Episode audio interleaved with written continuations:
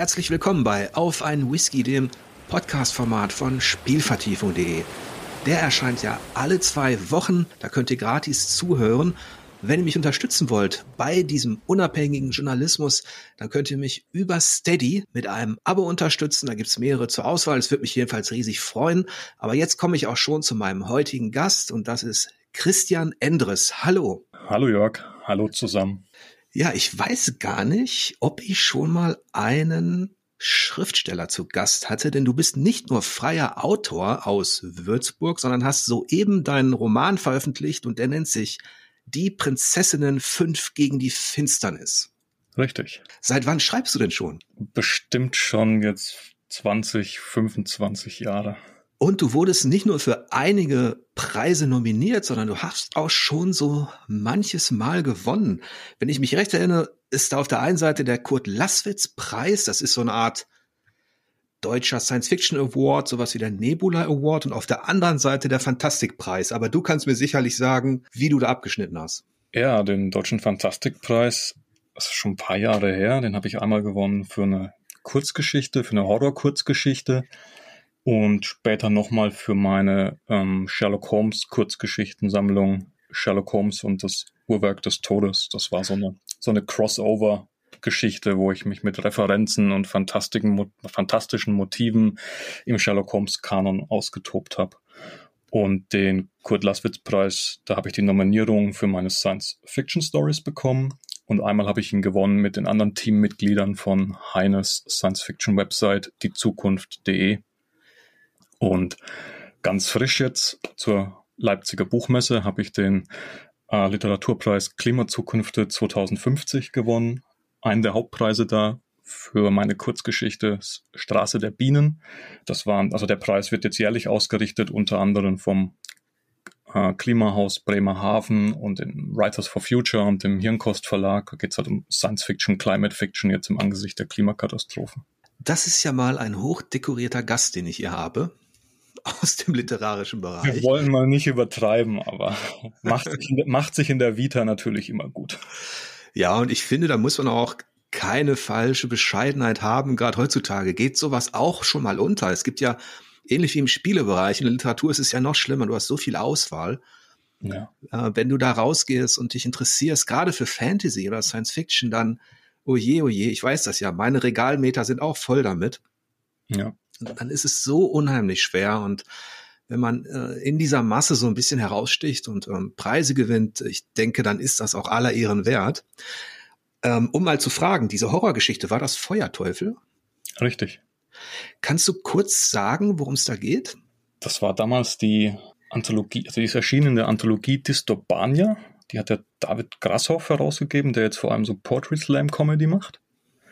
Und da waren auch noch Stories von, von Thorsten Sträter und vielen anderen drin. Und das ging halt alles so ein bisschen in die Richtung urbaner Horror. Und in der Feuerteufel-Story von mir hm, ging es um einen Feuerwehrmann, der in ein brennendes Mietshaus gerufen wird, um dann jemanden noch zu retten, der noch im Feuer eingeschlossen ist. Aber es war dann eher so Lovecraft-mäßig, dämonenmäßig eine Überraschung, die ihn da erwartet hat und kein Mann oder keine Person, äh, die Hilfe gebraucht hat und jetzt gerettet hätte werden müssen. Ja, das, das klingt gut. Und ich meine, ich habe die auch irgendwo mal vor Urzeiten tatsächlich gelesen. Deswegen habe ich nochmal nachgefragt, ob, ob das wirklich dieser Bereich ist, aber da klingelt doch was. Und die Sherlock Holmes Sachen, ich glaube, da hast du mehrere Kurzgeschichten verfasst in so einer Art Paralleluniversum, ne?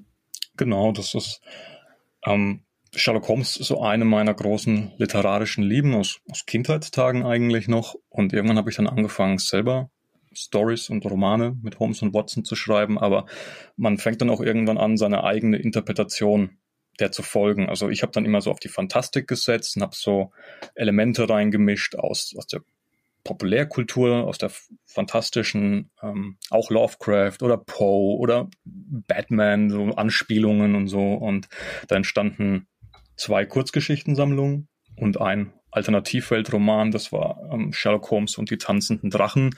Das war äh, über London, das quasi eine Verbindung zum zum Feenreich von Oberon und Titania hat und da dann auch so so ein Konflikt und Jack the Ripper, der dann so rassistisch motivierte Morde gemacht hat. Also so eine, und da haben Holmes und Watson dann halt ermittelt. Ja, gibt's eigentlich innerhalb dieser Sherlock Holmes, sage ich mal, Community auch so etwas wie ein Kanon, dass Leute, die halt Fans sind ähm, dieses Detektivs und seines Assistenten, dass die dann auch besondere, sag ich mal, besonders empfindlich sind, wenn man die zu weit interpretiert oder hältst du dich einfach an das, was man da so erwartet? Das ist eine gute Frage, denn Sherlock Holmes ist wie Tarzan und wie Dracula so eine der Ikonen die am häufigsten adaptiert wurden und auch interpretiert. Und dadurch gibt es halt eine unglaub unglaubliche Bandbreite an Auslegungen. Also du kannst natürlich einen Sherlock Holmes Story so schreiben, wie in dem Originalkanon von Sir Arthur Conan Doyle. Da ist dann kein fantastisches Element drin. Das sind einfach historische Krimis mit diesem bestimmten Formeln, also mit den Deduktionen, mit der Baker Street, ähm, mit der Chemie, dieser ganz speziellen Chemie zwischen Holmes und Watson. Und wenn du das aber als Grundlage benutzt und da sehr getreu bleibst, denke ich, dann sind die meisten Holmes-Fans eben auch aufgrund der Prägung durch so wirklich viele verschiedene Ansätze im Laufe der Jahrzehnte ziemlich tolerant und aufgeschlossen. Und wenn die dann sehen, okay, der hat Holmes und Watson verstanden und diese Chemie eben und wie so eine Home-Story funktioniert, er, er kreuzt es halt ein bisschen wild mit, mit Fantastik oder was auch immer. Ähm, aber solange eben diese Balance dann stimmt, dass es im Kern immer noch diese klassische Holmes-Mythologie ist mit den Anspielungen auf den Hund der Baskervilles und auf, die, auf Moriarty und das, die Kokainlösung und dieses Feeling in 221b, ich glaube, dann hat man schon ziemlich Narrenfreiheit.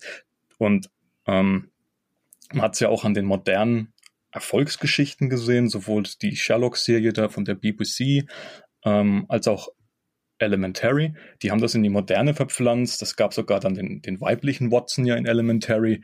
Und die Fans haben es eigentlich im Großen und Ganzen trotzdem wirklich gemocht. Beide Ansätze und Interpretationen, weil es im Kern einfach immer diese klassische Holmes-Watson-Dynamik hatte. Und auf die kommt es an. Ich habe deshalb auch gefragt, weil es in meinem Metier, also innerhalb der Spielewelten, der digitalen Spiele, des Öfteren mal Grabenkämpfe gibt, wenn so starke Marken neu interpretiert werden. Die gab es ja auch bei TV-Serien. Also ich hatte das kürzlich beim Herr der Ringe und der TV-Serie dazu, ähm, dass es dann wirklich äh, richtige Dispute gab über mehrere Seiten, ob Tolkien dieses oder jenes so im Silmarillion äh, angedacht hatte, wie es letztlich verfilmt worden ist in der Adaption. Mhm. Und ähm, wie stehst du denn zu solchen Diskussionen? Ich denke, das wird alles nicht so heiß gegessen, wie es gekocht wird. Es gehört halt zum Fansein und zur Fankultur dazu, dass man sich gerne und auch vorzüglich über solche Sachen fetzen und aufregen kann. Ähm, aber man sollte sich und auch nicht gegenseitig nicht den, den Spaß an der Sache nehmen, denn ähm, erstens es zwingt einen ja keiner, irgendwas anzuerkennen. Also ich kann ja zum Beispiel ein Tolkien-Fan sein und kann sagen, aber für mich bezieht das sich nur auf die originalen Sachen von ihm und was sein Sohn gemacht hat und dann vielleicht noch die Herr der Ringe-Verfilmungen von Peter Jackson. Aber dann hört es für mich auf. Aber dann bin ich ja kein schlechterer Tolkien-Fan, als wenn ich jetzt Rings of Power abfeier. Hm. Also ich bin da tolerant, sag ich mal. also, ähm, ja, so ähnlich geht's mir auch. Ich, ich hatte mich in Vorbereitung auf die TV-Serie, habe ich mich nochmal tief eingelesen, das Silmarillion. Und äh, für mich war es einfach interessant zu sehen, was die Regisseure, es ist ja auch eine Adaption. Ähm, sprich, natürlich müssen sie interpretieren, anders auslegen. Und für mhm. mich war es einfach interessant zu sehen, wie sie versucht haben, Lücken zu füllen und bei der Diskussion, die vielleicht manchmal etwas zu hitzig wurde, bei diesem Hin und Her, was denn jetzt authentisch ist und nicht, haben eben viele vergessen, dass es natürlich eine fiktive Welt ist, die Tolkien erschaffen hat und dass er selber sehr oft auch mit einem Augenzwinkern drüber geredet hat. Ja, man sieht halt auch daran, dass diese Welt vielen Menschen zu Recht unglaublich viel bedeutet. Und dadurch entstehen dann auch diese Fronten, weil jeder das so ein bisschen verteidigen will, glaube ich auch. Und ähm, wie du sagst, bei einer Adaption geht es halt auch um Interpretation, um Weiterentwicklung auch ein Stück weit. Und wenn ich jetzt mal ganz böse sein soll, hätte ich gesagt, dass Rings of Power andere Probleme hatte, die nichts mit dem Quellmaterial und der Auslegung zu tun hatten, sondern wenn eher so ein bisschen dramaturgischer Natur gewesen sind. Ja, das stimmt. So ging es mir auch. Ich habe viele Notizen gemacht, die, die einfach auch die Produktionsqualität betrafen oder so. Mhm. Eigentlich hatte ich schon vor, da was zu schreiben, aber dann äh, habe ich mir gedacht, okay, lass das erstmal ein bisschen reifen und jetzt gebe ich der zweiten Staffel äh, eine weitere Chance. Im nächsten Jahr kommt hier, glaube ich. Vielleicht bringe ich es auch noch mal raus, aber das sind genauso Dinge, da, da kann man schon unterscheiden ne, zwischen dem, wie das Drehbuch letztlich äh, geschrieben worden ist, wie die Sache produziert worden ist. Also gibt es ganz viele Facetten. Ich habe mich eigentlich ähm, ja relativ gut unterhalten gefühlt. Es war wie so eine Art Märchengeschichte, die man sich anschaut mit dem Interesse eben, was diesmal vielleicht ähm, kreativ übernommen worden ist oder nicht. Ich frage auch nur deshalb, weil du ja in deinem Roman Die Prinzessinnen fünf gegen die Finsternis auch in den großen Ozean der Fantasy springst. Ja, das hat natürlich auch mit Tolkien zu tun, denn ähm, meine Liebe zur Fantasy oder eigentlich, dass ich ein Buchmensch wurde, das begann mit Tolkien und dem Hobbit und dann auch dem Herr der Ringe direkt hinterher. Und entsprechend ist halt auch meine Prägung, wenn es um Fantasy geht. Da kamen dann natürlich im, im Laufe der Jahre noch andere Werke und ähm, Autorinnen und Autoren dazu. Aber mit Tolkien hat es bei mir eben auch angefangen das, deswegen verstehe ich dann auch, um das nochmal aufzugreifen, dass die, die Leute, ähm, das ist für sie was, das ist was Besonderes für einen ist. Ja, dass du sagst, das ist in meinem Herzen, hat das einen besonderen Platz und das verteidige ich bis aufs Blut gegen den letzten Ork, wenn es sein muss. ja, da haben wir doch schon was gemeinsam, denn der Hobbit war auch, ich glaube, eine der ersten klassischen Fantasy-Erzählungen, die mich komplett ähm, umgehauen haben, der ich vorher nur in Kontakt kam mit Märchen, Bilderbuchgeschichten und sowas. Mhm. Und ähm, hast du in deiner langen Zeit als Schriftsteller, also im Vergleich Science Fiction Fantasy, hat sich das so die Waage gehalten? Horror hast du ja auch gemacht. Oder hast du da eher eine Vorliebe entwickelt für eine dieser Facetten? Mein Schwerpunkt hat sich ein bisschen in Richtung Science Fiction verlagert, übrigens auch beim Lesen, ganz klar. Ähm, Science Fiction und Krimi. Und das hat sich dann auch zum Beispiel in meinen Kurzgeschichten niedergeschlagen, die ich so für Magazine wie das Computermagazin CT oder Spektrum der Wissenschaft schreibe. Da ist halt auch der Science-Fiction-Markt letztlich, der da bedient werden will. Und das hat sich dann so von am Anfang sehr Fantasy-lastig über die Jahre schon mehr zu, dann eben über diese Holmes-Sache und dann aber hin wieder zu Science-Fiction. Aber alte Liebe rostet nicht. Das ist ein gar nicht so doofer Spruch. Und deswegen ist vor ein paar Jahren dann auch wieder bei mir der, der Impuls gekommen, ähm, als ich ein, selber mal wieder einen Fantasy-Roman über eine Gruppe Söldner und Söldnerinnen gelesen habe. Und da hat mir viel gefallen, aber manches auch nicht. Und dann dachte ich mir, wie würde ich denn sowas machen? Und so bin ich dann wieder zum Fantasy-Schreiben und eben auch zu den Prinzessinnen gekommen. Das war aber nicht zufällig das Lied der Krähen, oder? Nee, der hat mir auch sehr gut gefallen, aber es war ein anderer. Und ich möchte auch gar nicht sagen, welcher, weil ich ja dann rumgeschnüdelt habe. ähm, also du kannst es ruhig sagen. Bei mir ist es tatsächlich ähnlich. Es gab eine Phase, also ich habe in meiner Teenagerzeit und ähm, als ich mit Pen and Paper Rollenspiel sehr viel gemacht habe, ähm, eigentlich bis hin zur zur Bundeswehrzeit nur Fantasy gelesen und alles möglich. Und irgendwann kam der große Bruch. Irgendwann erreichte die auch eine Qualität und ähm, meine Regale waren voll, dass ich bestimmte Dinge deshalb nicht mehr lesen konnte, weil ich nach schon nach fünf bis zehn Seiten gemerkt habe, Been there, done that. Das kenne ich oh. in besser, das kenne ich in intensiver. Ja. Mir gefällt das Szenario nicht. Ich bin natürlich als Kritiker auch ein bisschen picky bei sowas.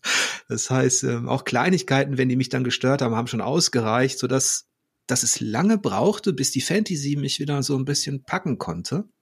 Also bei mir gab es so gewisse Konstanten auch. Also Terry Pratchett habe ich immer geliebt und gelesen und äh, Stephen Brast und ähm, Neil Gaiman zum Beispiel auch und Robert Asprin, also so ein paar Lieblingsautoren, die habe ich mhm. mir immer behalten, auch wenn es Fantasy war. Also ich, ich hätte nie einen Pratchett ausgelassen, auch wenn ich mal in einer kompletten Fantasy-Unlustphase gesteckt wäre. Aber ich, genau den Mechanismus, den du gerade beschrieben hast, den habe ich so bei mir auch beobachtet. Als Teenager unglaublich viel Fantasy gelesen, auch diese ganzen Tolkien-Klone, wenn wir mal ehrlich sind, die halt damals dann auch irgendwie so draufgesprungen sind. Dann auch die besseren Sachen, die guten Sachen, also RC oder David Gemmell oder keine Ahnung halt sowas und Robin Hobb eben und Pratchett natürlich.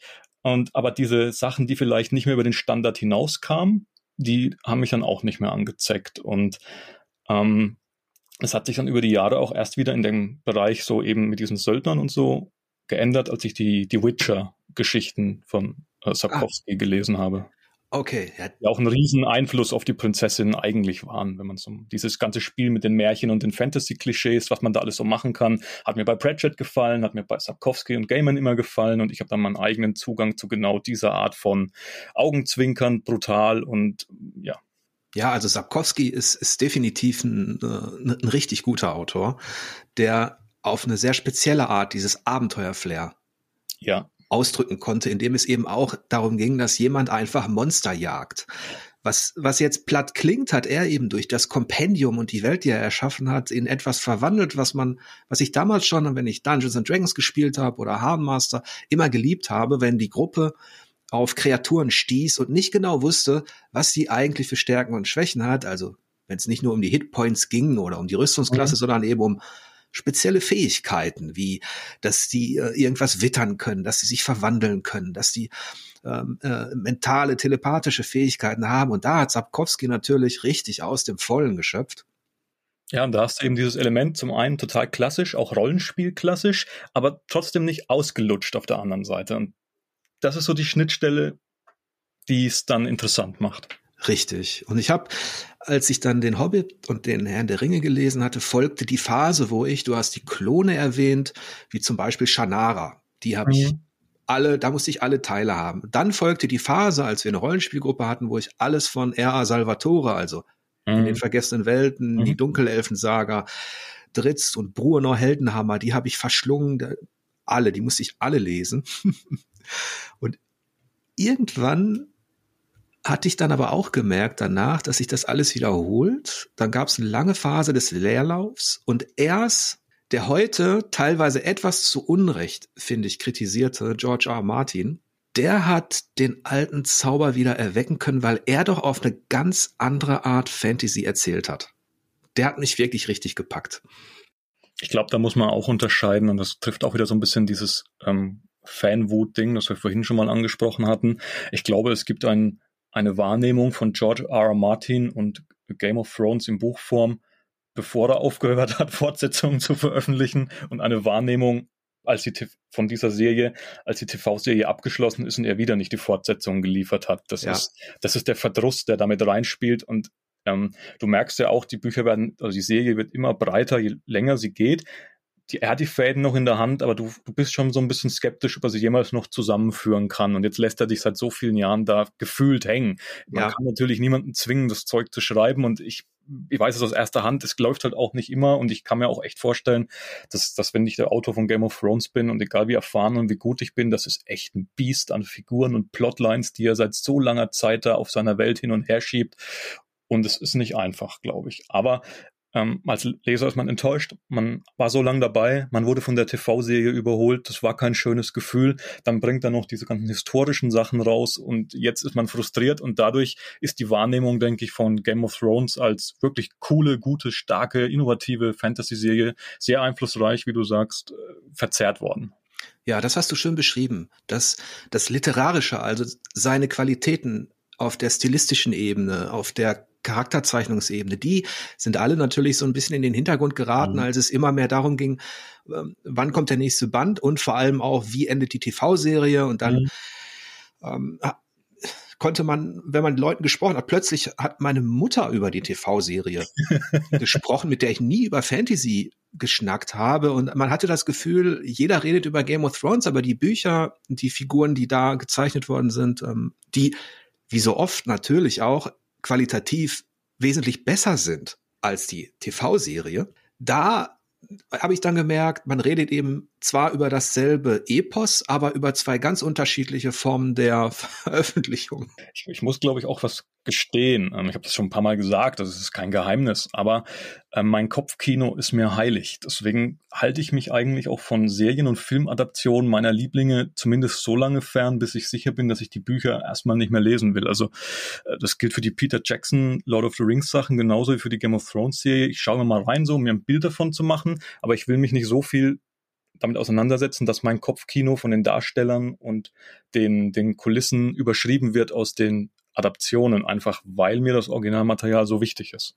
Ja, so geht's mir auch. Und ich, ich bin sogar so fundamentalistisch in der Sache, dass ähm, als ich die ersten Übersetzungen las, ähm, von, äh, also von der Buchvorlage, äh, die dann allerdings äh, eine Modernisierung erfuhren, konnte ich das auch nicht mehr schaffen. Also ich habe die dann, ich glaube beim äh, äh, Fantasy Verlag aus Düsseldorf kam die raus, äh, die Übersetzung, die Originalen, die fand ich immer wesentlich besser als dann die die Umschreibung.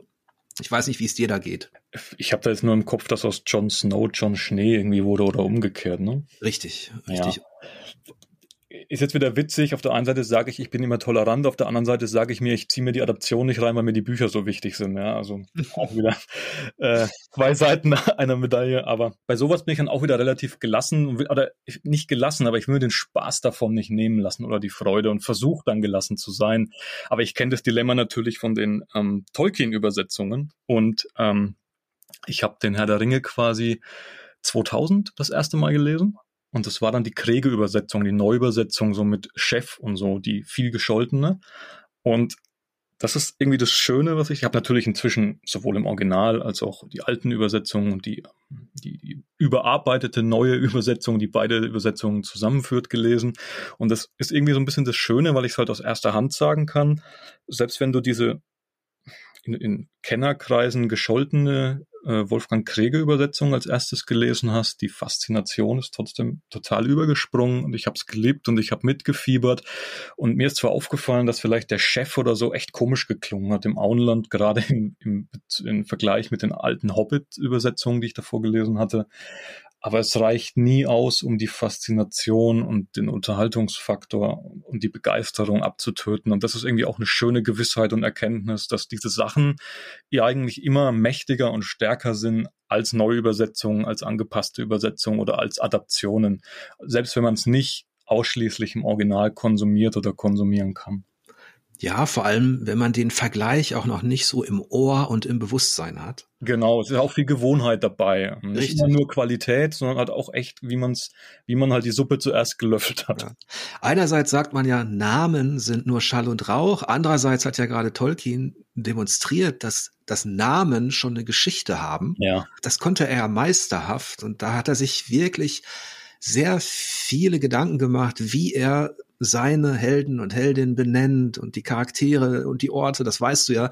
Und wenn man sich dann gewöhnt an so einen Jon Snow über drei oder vier Bände und plötzlich taucht er als John Schnee auf und auch andere Orte werden umbenannt. Also ja, King's Landing ist dann nicht mehr da und ähm, der Hintergrund ist eben, dass man versucht hat, das Ganze weniger wahrscheinlich angelsächsisch klingen zu lassen, ein bisschen mehr an unsere Sprache anzupassen. Ich mag ja das Deutsche auch sehr gerne, ich bin auch ein Freund davon, aber wenn es von Anfang an so gewesen wäre, dann wäre das für mich auch gar kein Problem gewesen, weißt du? Also mhm. Sprache ist eine sehr flexible Angelegenheit, aber gleichzeitig kann Sprache auch ähm, schon beim Lesen eben für äh, für eine Wirkung und eine psychologische Reaktion sorgen. Ne? Klar, du hast ja die Prinzessinnen gelesen. Das klingt ja auch nicht nach dem klassischen epischen Fantasy-Produkt, hm, das ich da angestrebt habe. Also ähm, ja, also die Prinzessinnen, um jetzt mal auf deinen aktuellen Fantasy-Roman zu kommen, das ist ähm, aber schon dein erster abgeschlossener Roman, ne? Oder es ist eine Reihe? Also es wird einen zweiten Band jetzt geben im November. Ach so. Aber das Konzept ist, damit ich eben nicht in die George R. R. Martin Falle tappe, habe vom Meister gelernt, es sind Einzelromane. Also mhm. natürlich, wer es vom ersten Band an liest oder gelesen hat, der nimmt ein bisschen an Entwicklung noch mit und an Anspielungen, aber ich schreibe sie so, du könntest dann auch theoretisch mit Band 2 anfangen und würdest alle Infos haben. Ich will niemanden ausschließen. Auch mit den Insidern ist es eigentlich so, dass sie selbsterklärend dann sind. Das ist, ist mir sehr wichtig. Das wollte ich von Anfang an. Also ich habe, als ich mit Crosscult eben drüber gesprochen habe, das ist jetzt der erste Band, ist ein Einzelroman, aber hat Serienpotenzial. Nur wenn wir eine Serie machen, bleibe ich eben bei diesem Einzelbandkonzept. Erstens mag ich selber so am liebsten. Das ist immer ein guter äh, Leitsatz. Schreib das Zeug so, wie du es gern hättest. Ähm, und zweitens finde ich es auch immer, mh, hm, man weiß ja nie, wie es ausgeht. Ne? Wenn ich das jetzt auf fünf Bände anlege und die Marktlage ist anders und, oder das Feedback und es ist nach Band 3 oder nach Band 2 oder nach Band 4 Schluss, dann habe ich immer ein offenes Ende. Das fände ich total schade und auch unfair mir, den Figuren, den Fans gegenüber. Und da ist so das auf Nummer sicher mit so Einzelbänden. Und es passt auch zu diesem Konzept, finde ich, mit diesen Questen und der, der Truppe, der Söldnerinnen-Truppe, die äh, quasi pro Buch da ihre Abenteuer, diesen, diesen, diesen Main-Plot halt haben und dann ist der abgeschlossen und dann kommt das nächste Buch und das nächste Abenteuer. Und es gibt ja schon, glaube ich, ein Hörbuch ähm, dazu. Just als wir das heute hier aufnehmen, ist der Release Day äh, der, der Hörbuchausgabe. Die ist im äh, Münchner Hörverlag erschienen. Das ist ein Imprint von RB Media. Eingesprochen hat das Hörbuch die Funda van Roy. Die kennt man zum Beispiel als Galileo-Moderatorin aus dem Fernsehen. Und da habe ich jetzt auch heute zum ersten Mal ein paar Szenen gehört und bin sehr begeistert von dieser Hörbuchversion. Ja, für alle, die sich jetzt fragen, worum geht's da überhaupt in Die Prinzessinnen? Ähm, ich versuche das mal ein bisschen zu beschreiben. Ähm, du hast schon die Söldnertruppe erwähnt. Das sind alles Ladies. Überhaupt kann man sagen, das liest sich ein bisschen wie Sword und Sorcery von früher, nur mit Lady Power und frechen Sprüchen, würde ich mal sagen. Recht flott, es geht schnell zur Sache, denn diese Söldnerinnen haben eigentlich immer einen Auftrag, und zwar, zumindest zu Beginn, Prinzessinnen zu retten aus irgendeiner misslichen Lage. Was naheliegend ist, dass sie ja alle selbst ehemalige Thronerbinnen sind, denen das, das Schicksal eben einen anderen Weg vorhergeschrieben hat und die dann Söldnerinnen wurden und jetzt ist ihr Fachgebiet selber Prinzessinnen in Nöten retten. Genau, und es ist Fantasy, denn es geht da nicht um eine realistische mittelalterliche Welt oder sowas, sondern tatsächlich auch um Oger, Kobolde, Drachen und Co. Ich glaube, ganz zu Beginn gibt es auch diese eine Szene, ähm, wo sie für eine Bäuerin einen Riesen erlegen sollen, ja. der eben doppelt so groß ist ähm, äh, wie die Frauen. Und ähm, das ist auch so eine Szene, an der man, glaube ich, ganz gut erkennen kann, wie du schreibst, dass du sehr schnell zur Sache kommst und dass du dich da bei Sapkowski und Co., was das angeht, so, ja, dass du dich da zumindest so ein bisschen orientiert hast, was die Abläufe betrifft, denn der Riese lauert natürlich irgendwo oder wartet irgendwo, der ist sich besonders helle im Kopf im Wald und sie verfolgen ihn.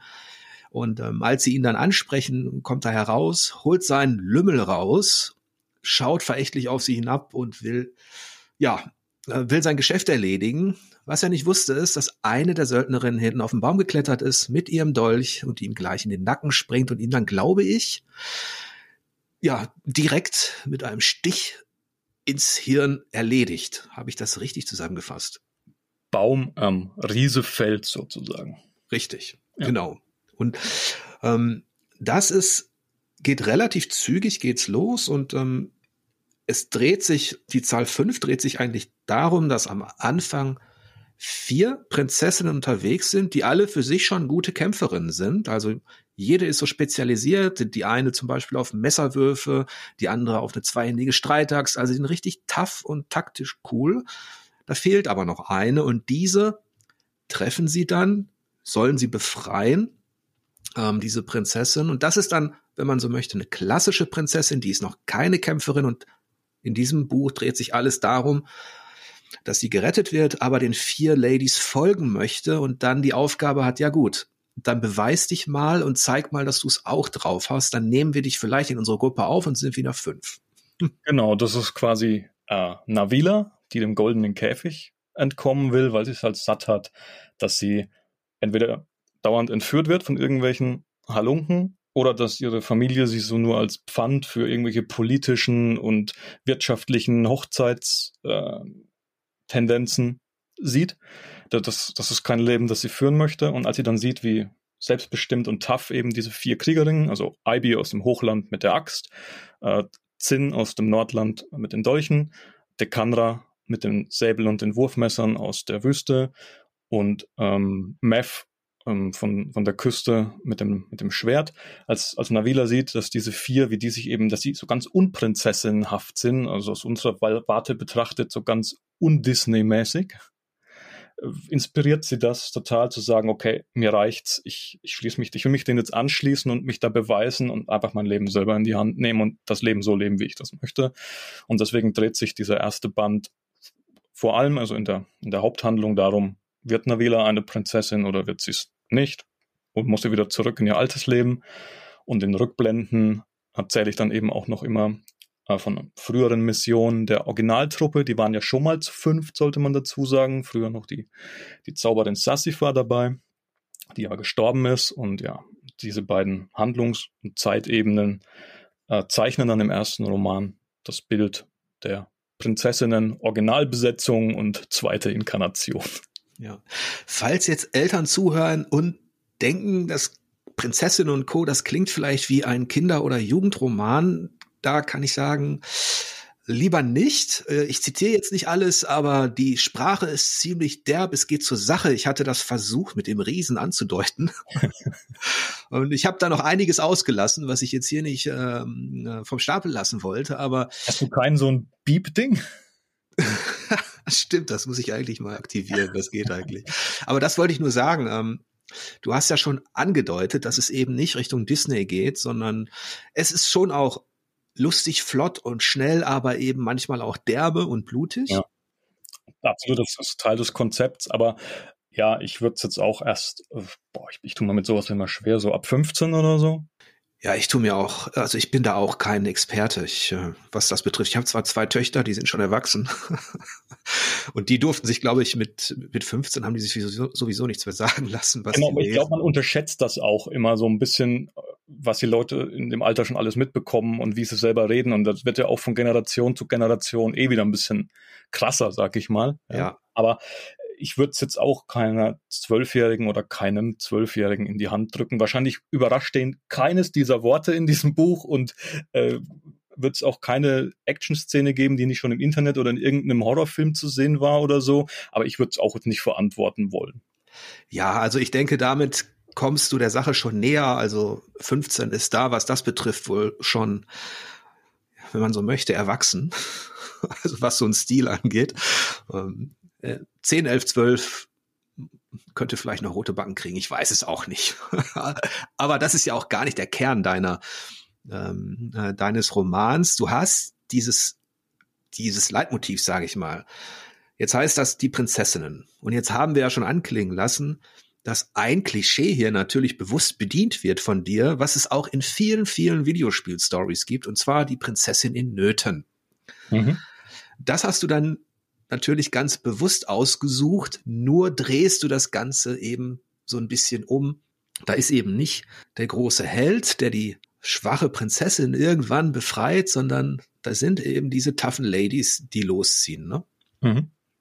Hast du dafür einen besonderen Anlass gehabt? Wolltest du das schon immer mal erzählen oder? Ich glaube, ich, ich neige generell dazu. Das hat man auch bei meinen Sherlock Holmes Sachen schon vor 15 Jahren und so gemerkt, ich nehme gerne Klischees und, und Tropen und Archetypen und werf die an die Wand und, und guck dann, was im anderen Winkel, wie sie sich verformen und was dabei rauskommt. Und das, das, das ist mir schon immer, das macht mir selber Spaß und ich hoffe, das macht auch den Lesenden Spaß. Und wie ich es vorhin schon mal angedeutet habe, ich habe eben mir überlegt bei den Prinzessinnen, wie würde ich einen Söldnerroman, einen Söldner-Fantasy-Roman schreiben, in diesem einerseits klassische Schwert- und Magie-Fantasy, Grimdark-Fantasy, andererseits aber eben mit modernen Strömungen und modernen Sensibilitäten. Und als ich dann angefangen habe, direkt so die, also ich gehe immer so vor, ob ich jetzt eine Kurzgeschichte oder einen Roman schreibe, ich, ich lege einfach immer mal los, so mit der ersten der vermeintlich ersten Szene und suche meinen Sound, weil über den Sound geht dann für mich sehr viel äh, Verständnis, Mechanik, wie funktioniert und tickt diese Geschichte. Und bei, den, also bei diesem Fantasy-Roman über eine Gruppe Söldner war es dann so, dass ich sehr schnell unterbewusst, also die plötzlich waren die waren diese Söldnerinnen da. Das waren am Anfang keine Thronerbinnen, sondern halt Kriegerinnen, einfach um dieses männliche Klischee schon mal aufzubrechen. Und dann kam aber auch im nächsten Schritt sofort, hey, es wäre ja cool, wenn, wenn das Prinzessinnen wären, Ex-Prinzessinnen sozusagen, die jetzt zu Söldnerinnen werden und eben selber diese Meiden in Nöten und ähm, ähm, ja, entführten Prinzessinnen, Königstöchter, Prinzen, Königstöchter, was auch immer retten. Und das hat sich dann, also das erst, diese erste Szene ist im Grunde auch jetzt na, über drei Jahre nach Niederschrift natürlich mit zig Überarbeitungen, aber so der Kern dieser Szene ist immer noch der Anfang, das erste Kapitel jetzt von dem Roman. Und die Mädels sind da einfach auf die Bühne getreten und haben die nicht mehr verlassen wollen. Und wenn du dann merkst, das sind jetzt wirklich meine Figuren und das ist ihre Story, und dann bist du halt echt nur noch der Chronist so ein bisschen und erzählst das. Mhm. Jetzt hast du vorhin den Begriff Grimdark Fantasy erwähnt. Könntest du erläutern, was das ist? Ja, ich kann es versuchen. Ähm, die akademische Antwort ist, das ist eine der vielen Schubladen, die Marketingabteilungen Büchern verpassen können. ähm, ich ich würde es so beschreiben, es ist schon klassische Schwert- und Magie-Fantasy, die aber noch einen Ticken rauer und äh, düsterer ist. Ähm, ich würde den, den Witcher zum Beispiel schon klar zu Grimdark Fantasy zählen. Ähm, ja, im Endeffekt kannst, also immer, für, wenn, wenn ich so Grimdark vor Augen habe, Warhammer zum Beispiel.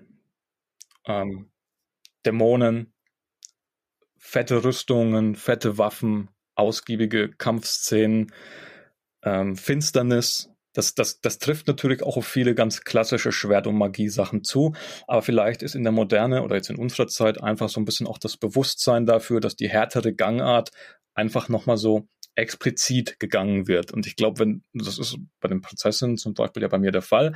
Und ich glaube, wenn das erfüllt ist, dass du dir als, als Schreibender äh, bewusst magst, ich möchte diese harte Gangart als Stilmittel konstant durchziehen, dann ist die Schwert- und Magie-Fantasy einfach ein Ticken noch krasser, finsterer, brutaler und dann wird die so unterwegs zu Grimdark Fantasy und das schluckt dann für mich quasi die Schwert- und Magie-Fantasy in der Definition, aber es ist halt auch eher schwammig und halt auch Marketing und ja, Schub, wir, wir, wir mögen keine Schubladen, wir brauchen Schubladen, wir reden in Schubladen. Und, ja. Ja, es ist vielleicht auch äh, eben eine andere Facette als jene der High Fantasy, in der es vielleicht ein bisschen heroischer und pathetischer zugeht. Genau, das ist es. Das ist es. Ich, und ich glaube auch in der Grimdark Fantasy zum Beispiel ist das, das Worldbuilding nicht ganz so im Vordergrund ähm, wie in der High Fantasy. Mhm. Ja, was du erzählt hast, klingt danach, als würdest du recht, wenn du einmal deinen Sound gefunden hast, dein Fundament, deine Grundlage für eine Story, als würdest du dann recht zügig in einen Schreibfluss kommen. Wie lange hast du jetzt zum Beispiel an diesem Roman Die Prinzessinnen gearbeitet? Naja, also erstmal, es gibt solche und solche Tage. Wenn ich immer so leicht in den Schreibfluss kommen würde, wäre es ein bisschen einfacher. Ähm, ja, und ich mache es ja auch nicht Fulltime. Also Fiction-Zeit erkaufe ich mir quasi immer in meiner Freizeit. Und mh, mm, an den Prinzessinnen geschrieben habe ich ungefähr in der Erstfassung eineinhalb Jahre oder sowas. Dann habe ich einen Science-Fiction-Roman geschrieben und die Prinzessin ruhen lassen.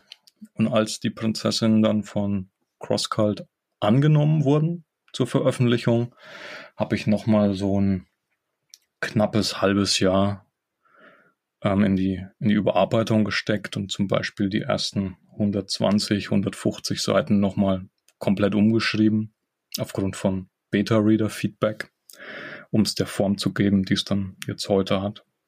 Mhm. Durch die lange oder auch durch das etappenweise Arbeiten kann ich dir jetzt gar nicht konkret sagen, waren es jetzt zwei Jahre, waren es 16 Monate, ähm, weil es halt nicht so dieses, ich schreibe jeden Tag acht Stunden nur an diesem Buch und kann dann genau sagen, nach so vielen Monaten ist es jetzt fertig gewesen. Jetzt hast du in so einem Nebensatz erwähnt, dass du in deiner Freizeit auch noch einen Science-Fiction-Roman geschrieben hast. Welcher war das denn? Der ist noch nicht erschienen wird aber nächstes Frühjahr erscheinen. Wir machen gerade den Vertrag fertig, deswegen kann ich noch nicht so viel drüber erzählen. Ja, das kenne ich doch irgendwoher. Das ist in der, in der Spielewelt, also in der Videospielewelt auch immer so, dass man da kaum was sagen darf, ja, wenn man mit ja. jemandem über kommende Projekte spricht. Ist auch vollkommen in Ordnung, aber. Dann kommt noch, noch Aberglaube dazu, ne? aber was wir noch gar nicht ähm, erklärt haben den Zuhörern, ist dann natürlich, was eigentlich dein Hauptjob ist. Also wo bist du eigentlich vollberufstätig, wenn du das jetzt ähm, nur nebenbei machst?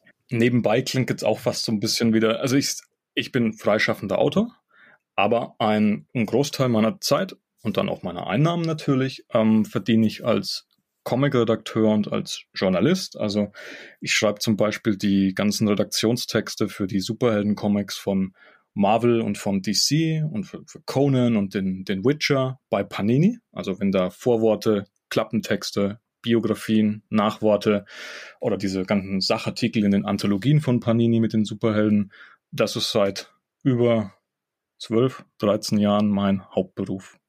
Früher war ich mal ein gelernter Mediengestalter und irgendwann habe ich mich dann als Autor selbstständig gemacht und ich schreibe halt auch jetzt heute für den, für den Tagesspiegel oder für den, für das Nürnberger Stadtmagazin Doppelpunkt und für den Tipp Berlin über Comics und über Literatur, Buchkritiken, was halt anfällt oder fürs Geek-Magazin, ähm, auch mal Interviews. Und das ist eben der, der Brotjob, sage ich mal. Und das Kurzgeschichten und Romanschreiben gehört auch zu meinem Job, aber ich muss die Zeit halt so freischaufeln durch die Sachen, die so ein bisschen verlässlicher, planbar das Honorar bringen. Weil du halt bei ähm, Büchern und Kurzgeschichten mh, mm, Natürlich schreibst du es immer mit einer, mit einer kommerziellen Hoffnung und Perspektive, aber du kannst halt nie garantieren, dass jede Geschichte oder jeder Roman, den du konzipierst, auch wirklich das Licht der Welt erblickt auf eine Art und Weise, dass es sich finanziell sofort lohnt. Hm. Und du bist ja demnach zu urteilen ein absoluter Experte, was den weiten Bereich der Fiktion, Fantastik angeht. Also wir haben Comics, wir haben Kurzgeschichten, Romane, wir haben Science Fiction, wir haben Fantasy. Also das ist ja auch ein weites, weites Feld mit vielen, vielen kleinen, ja, wir haben die Schubladen erwähnt, mit kleinen Nischen. Und ähm, eine Gemeinsamkeit habe ich schon wieder entdeckt, und zwar äh, Conan mit Robert E. Howard wollte ich mich demnächst auch ein bisschen intensiver wieder beschäftigen und ähm, habe das Phänomen des Barbaren, das auch im Zuge mit Dungeons and Dragons immer populärer wurde und natürlich dann auch durch die Verfilmung mit Arnold mhm. Schwarzenegger so einen richtigen Boom erfuhr. Hm, denn diese Figur hat ja dann irgendwann auch eine ganze Generation geprägt, der 80er ja. und sich ausgewirkt von den Videospielen bis hin zur Literatur und auch zu den äh, zu einigen Comics, würde ich sagen. Ähm, Sehr vielen sogar. Und ähm, das ist ähm, feiert gerade. Ich weiß nicht, ob es ein Revival feiert, aber ich habe letztens mitbekommen, dass Arnold Schwarzenegger überlegt, ob er tatsächlich noch einen Film dreht. Ja, das ist schon länger im Gespräch, weil halt ähm, diese King Conan, also Robert Howard hat ja Conan in allen möglichen Phasen von Conans Leben beschrieben, als Dieb oder eben auch als Pirat oder als König. Und in der ersten Story ähm, war er ja ganz schon König von, von Aquilonien und ein bisschen älter. Und das würde natürlich jetzt auch, wenn man so diese ganze Franchise-Entwicklung äh, betrachtet, Star Wars, äh, Indiana Jones, ähm, wo die ganzen Altstars aus den 80ern nochmal ihre Paraderollen spielen dürfen, aber halt gealtert, würde das natürlich jetzt super passen zu sagen, wir lassen nochmal Arnold Schwarzenegger seine Paraderolle spielen als alten, älter gewordenen, auch schon mit grauem Bart äh, König Conan. Das könnte man ja auch mit zwei Zeitebenen kombinieren, dass man auch noch einen jungen Conan-Darsteller hat. Ich meine, man muss jetzt nicht wieder für 200 Millionen Schwarzenegger zwei Stunden verjüngen auf der Leinwand. Äh, oh, bitte nicht. oder den, oder den, den Schnurrbart wegretuschieren oder irgendwie sowas. Aber ähm, gibt, ich denke schon, dass es da coole Möglichkeiten gäbe und es wäre auch ein super schöner, ja jetzt nicht Abschluss, aber es wäre einfach so, das würde den Kreis so vollenden, wenn er nochmal Conan spielen würde. Das wäre wirklich grandios. Das stimmt und ich würde mich auch richtig drauf freuen, weil sich dann, wie du so schön gesagt hast, eben auch ein Kreis schließt, denn Conan und der Barbar als solcher, die haben dann im Laufe dieser Erfolgsgeschichte oder der Popularisierung des Motivs, des Archetyps in, in Rollenspielen, in Videospielen, da verflachte das Ganze auch so ein bisschen. Ähm, das fing sogar schon bei Dungeons and Dragons ein bisschen an, als der Barbar als Klasse eingeführt worden ist. Auf einmal hatte der nur noch Lendenschurz, war muskelpackt mhm. und hat um sich gehauen und war eigentlich der absolute Damage-Dealer ohne Hirn. Und das wird der Figur, die Robert E. Howard erschaffen hat, äh, einfach auch nicht mehr gerecht. Ähm, denn du hast es schon angerissen, er war er war König, er war Feldherr, er war auch ein Dieb und ähm, er war sehr clever. Er hat sich auch zweimal überlegt, ob er in einen Kampf geht oder nicht. Also hm. er sogar, man könnte sogar sagen, er ist so ein bisschen verschlagen auf so eine ja, positive ja. Art, weiß nicht, ob man positiv verschlagen sein kann, aber so auf alle Fälle sehr smart, wie du sagst. Ja. Er, er, ähnelte auch dem Rogue, also äh, mhm. so einem ja, ja, ja, Gauner-Charakter ist auf alle Fälle nicht dieser platte Hau drauf, äh, als der dann am Ende war. Das, da waren die Schwarzenegger-Filme, vor allem der, der zweite dann, der, der, der Destroyer, glaube ich, war das, waren auch nicht wirklich hilfreich, das, den Archetypen da so ein bisschen in die falsche Richtung zu spinnen. Aber das ist auch was, was ich in den Prinzessin ohne dass es jetzt in Eigenwerbung so sehr abdriftet, aber das ist genauso der Ansatz, den ich immer, wenn es um so Klischees geht, einfach wichtig finde. Selbst das Aus gezülteste Klischee kann wieder erstärkt und erfrischt werden und neu entfacht werden zu was Coolem, wenn man sich auf die Wurzeln besinnt oder wenn man es in einen neuen Kontext packt oder wenn man wenn man es mal von allen Seiten neu betrachtet und sich dann so die Facetten rauszieht, die es eben besonders machen. Und das versuche ich eben auch immer mit diesen Prinzessinnenfiguren, mit den Monstern, mit den, mit den Märchenelementen, ähm, die eben immer mit so einem Spin, mit so einem interessanten Dreh nochmal wieder ja, zu erfrischen. Und das ist halt auch bei, bei Barbaren, Conan zum Beispiel jetzt, wie du sagst, so denke ich, dass man, auch wenn das zementiert ist, ziemlich durch Rollenspiele, durch Filme, auch durch Bücher, äh, dieses Klischee, dieses einfach nur hau drauf. Ich denke, man könnte trotzdem wieder sagen, ähm, das ist eine coole ist eine coole Figurentyp, ist ein cooler Figurentyp und da kann man klasse Geschichten mit erzählen, wenn man sich eben auch ein bisschen aufs Originalmaterial wieder mehr besinnt. Ich bin auch sehr gespannt. Ähm, die, der zweite Band von den Prinzessinnen, Helden und andere Dämonen, der wird im Herbstprogramm von CrossCult neben einem neuen, modernen Conan-Roman erscheinen, den ich selber noch nicht gelesen habe auf Englisch, aber ich bin wirklich gespannt drauf, wie das gelöst wurde jetzt in, wie diese Art von Herangehensweise sein wird des Autors, der den geschrieben hat. Ja, ich lese die auch immer wieder gerne und versuche ja gerade vielleicht ähm, so, so ein Thema aufzubauen um, um Robert E. Howard.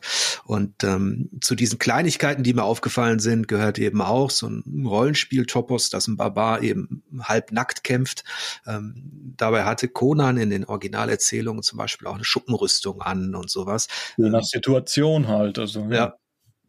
Das sind nur so Details. Ähm, deswegen würde ich mich natürlich sehr freuen, wenn, falls es diesen Film geben sollte, diesen Conan-Film mit Arnold Schwarzenegger, würde ich mich richtig freuen, wenn er diesen, diesem Charakter dadurch wieder ja, so ein bisschen was von dem zurückgibt, was vielleicht durch die, durch die Popularisierung eben verloren gegangen ist. Ähm, aber jetzt hast du ja für deine Prinzessinnen vermutlich nicht auch Red Sonja als Vorbild für einen Charakter genommen, oder vielleicht doch? Nicht als direktes Vorbild, aber natürlich sind so ein paar Mechanismen aus den, den also Red Sonja ist ja damals aus dem Robert Howard seinem Schaffen so destilliert worden vom Comic-Autor Roy Thomas für die Conan Comics bei Marvel und da wurden dann eben äh, Romane draus gemacht und ursprünglich ist sie ja so ein Amalgam aus, aus zwei Howard-Figuren aus seinen historischen Stories eigentlich und daraus wurde dann diese Conan-Weltfigur. Ähm, ich glaube, man kann nicht über weibliche Fantasy Heldin schreiben, ohne Red Sonja irgendwie auch zumindest zu berücksichtigen, dass ich mich jetzt im, im ersten Prinzessin-Band über den Kettenhemd-Bikini lustig mache an der einen Stelle, ist gar nicht so böse gemeint, eher augenzwinkernd und, und, und netter Gruß in die Richtung Red Sonja.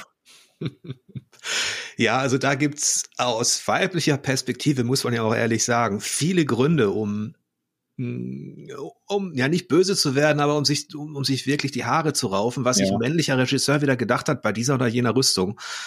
also, ja, also, und ich glaube, so ein bisschen in diese Kerbe willst du natürlich auch mit deinem Roman schlagen, nicht nur eben mit diesem Klischee, Prinzessin in Nöten aufzuräumen, sondern auch mit so ein paar anderen Dingen, die dann vielleicht Kampfabläufe oder das Verhalten der Frau betreffen und ähm, da versuchst du, glaube ich, auch ein bisschen reinzupieksen.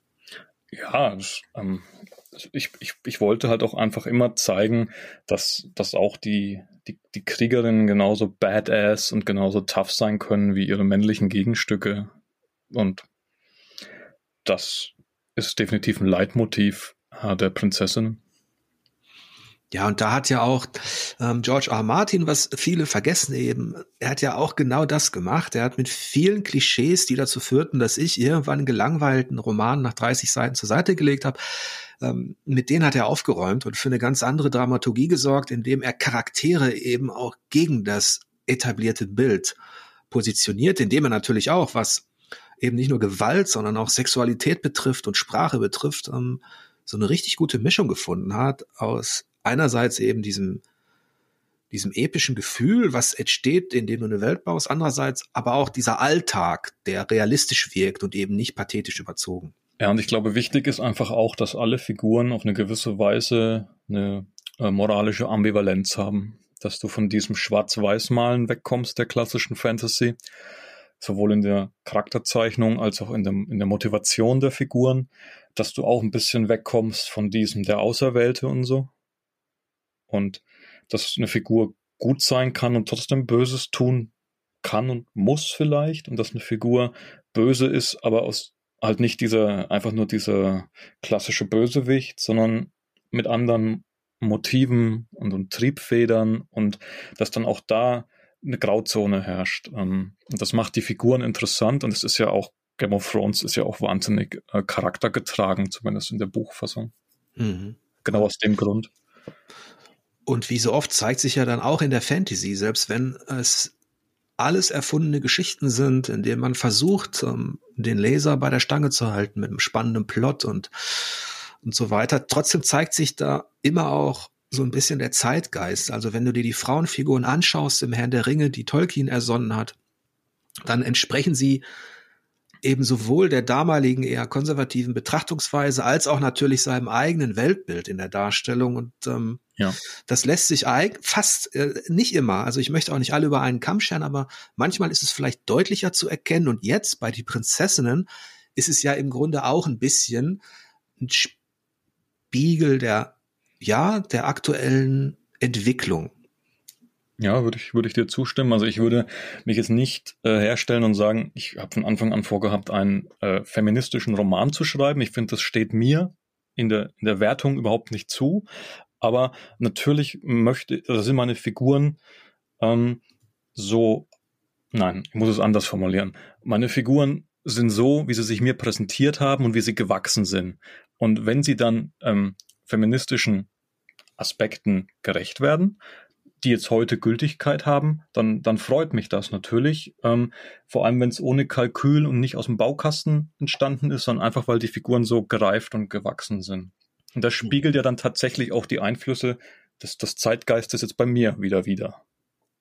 Jetzt haben wir vorhin über diese Phase gesprochen, in der wir beide vielleicht ähm, der Fantasy so ein bisschen den Rücken gekehrt haben. Jetzt ist das wieder ähm, bisschen aktueller. Ich lese ähm, ganz gerne wieder mal Sachen, wenn ich sie denn finde. Oft ist es aber tatsächlich so, dass mit dem, dass ich mit dem Alter nicht mehr so am Zeitgeist einkaufe. Also früher war es so, ich bin dann schon einfach mal in eine Buchhandlung und hab irgendwo reingeblättert, das sprach mich an, mitgenommen. Drei, vier, fünf Bücher. Mhm. Da bin ich ein bisschen wählerischer. Es liegt nicht nur ähm, daran, dass ich mich auch selbstständig gemacht habe, ein bisschen auf die Euros achten muss, ähm, sondern dass ich einfach entdeckt habe, wie viel gute Literatur in all den Jahren zuvor schon geschrieben worden ist, die einfach nicht, die natürlich nicht in den aktuellen Auslagen zu finden ist. Geht's dir da manchmal auch so, dass du da eher Klassiker entdeckst im weitesten Sinne? Ich denke, auch das kennst du, wenn man sich so mit, mit Buchkritiken und so beschäftigt beruflich, dann neigt man dazu, auch ein wenig zu sehr am Puls der, der Neuerscheinungen zu sein, weil das immer so auch in den, die, es ist so die Hatz nach den aktuellsten Werken. Aber ich weiß, was du meinst, dass man äh, vielleicht auch Sachen übersehen hat früher und wenn man die dann entdeckt, denkt man sich, wow, das gibt's schon seit 25 Jahren, ich habe jetzt hier 17 Bände vor mir und wo, wo wart ihr mein ganzes Leben, so nach dem Motto. äh, das, das, das, ging mir damals, weil ich es vorhin schon erwähnt habe, so eben mit der äh, Flataltosh-Serie von Stephen Brust, die der seit 1983 schreibt, also quasi genauso lang wie die Scheibenwald von Terry Pratchett. Und jetzt gerade hat er den neuesten, lass mich nicht lügen, 17. Band oder so veröffentlicht über diesen diese Figur und in dieser Welt. Und als ich die damals entdeckt habe und habe dann irgendwie so zehn auf einmal gekauft und mich da durchgelesen, ich war geflasht und das ist halt auch dann schon längst auch vom deutschen Markt verschwunden gewesen, die ersten vier, die es mal auf Deutsch irgendwie gab. Und ja, es, es gibt immer wieder Perlen, die man so, so heben kann oder die man, ähm, auf die man sehr spät kommt. Ähm, ich, ich bin ja auch ein begeisterter Krimi-Leser und ich habe es ver verblüffend spät in meinem Leserleben Ian Rankin für mich entdeckt. Da war der schon Bestseller-Autor von gefeierten 15 Büchern oder sowas. Und mhm. die sind mir zwar in Katalogen oder so oder auch in der Buchhandlung begegnet, aber ich habe es immer verschätzt. Und manchmal hat mich dann dieser Bestseller-Status abgehalten, weil ich das äh, bei so britischen Krimis manchmal ein bisschen zu sehr mit, mit Stangenware verglichen habe. Und als ich dann meinen ersten Inspektor Rebus-Roman mal gelesen habe vor einigen Jahren, das war mind-blowing. Und, und seitdem habe ich, glaube ich, auch alle nachgelesen lesen und kann mir keine Zeit mehr ohne Rebus in meinem Krimi-Fanleben vorstellen. Ja, ich finde, das sind die wunderbarsten Momente ja. für, für, für Leser, wenn man das Gefühl hat, man birgt in dem Sinne einen Schatz aus alter Zeit, äh, von mhm. dem man gar nicht gedacht hat, dass es ihn irgendwo gibt. Und äh, dann hebt man den aus. Es ging mir auch so in der Fantasy, ähm, als ich das erste Mal was von Phyllis Eisenstein gelesen habe, und zwar Alaric. Und von der gibt's auch ähm, In the Red Lord's Reach ist der Nachfolger, aber Alaric war auch, ich glaube, das ist in den USA 1978 erschienen, in Deutschland dann erst 1985 übersetzt worden. Ähm, aber dieser Alaric, der hat mir auch die Faszination an stilistisch wirklich guter Fantasy zurückgebracht und auch eine Art von ähm, ja, zauberhaften Mittelalter. Es hat so ein bisschen Flair auch manchmal von das letzte Einhorn, obwohl es sehr Low Fantasy ist. Und ähm, aber die Sprache, die hat mich fasziniert. Also das ist, ähm, da geht's äh, quasi um einen, um eine Art Barden, der entdeckt, dass er eine übersinnliche Fähigkeit hat. Ich verrate auch gar nicht viel mehr. Mit der kann er Dinge anrichten, ähm, mit der kann er, hat er einerseits Macht, aber ist andererseits auch ohnmächtig, weil sobald die Leute merken, dass er diese Fähigkeit hat, wird er als Hexe oder Hexer eben äh, verbannt. Aber Alaric hat mich richtig damals weggehauen. Leider hat Phyllis Eisenstein keine Reihe draus gemacht, es sind nur zwei Bände, aber ja, das war auch so ein Schatz der Fantasy tatsächlich für mich. Ja, weil du, weil du sagst, ähm, Fantasy, die sprachlich begeistert, das, das ging mir auch so, als ich die Pfaffert und Grey Mauser Stories von Fritz Leiber, Fritz Lieber für mich ja. entdeckt hatte dann. Weil das war ja so wie die Weiterentwicklung von Conan und Elric irgendwo, bevor es den Witcher gab. Ja. Das, das Bindeglied auch so ein bisschen. Also auch unglaublich prägend für mich wirklich die, die Art und Weise, weil das ist Fantasy, auch an der Grenze zum, zum also Schwert und Magie auf der einen Seite, Krimi und Gesellschaftskritik auf der anderen und zeigt auch wirklich so ein bisschen, was Fantasy eben kann, wenn sie moderne Einflüsse zulässt und hat bei mir auch einen ganz hohen ja, Platz und Stellenwert in der Sammlung. Steht im Regal zwischen Conan und Elric. Ähm, gehört oh, Elric, ja, über Elric können wir auch noch viel reden. ja, können wir ja machen, wenn im Herbst die Gesamtausgabe bei Tor kommt. Das habe ich mir jetzt notiert, das wusste ich gar nicht. Alle Bände in einem Hardcover, so wie sie es mit RC auch gemacht haben. Und ich glaube, oh. und ich glaube, also illustriert und jeder Einzelband hat noch ein Vorwort, zum Beispiel von Kai Meier und anderen Stars. Also klingt ziemlich cool.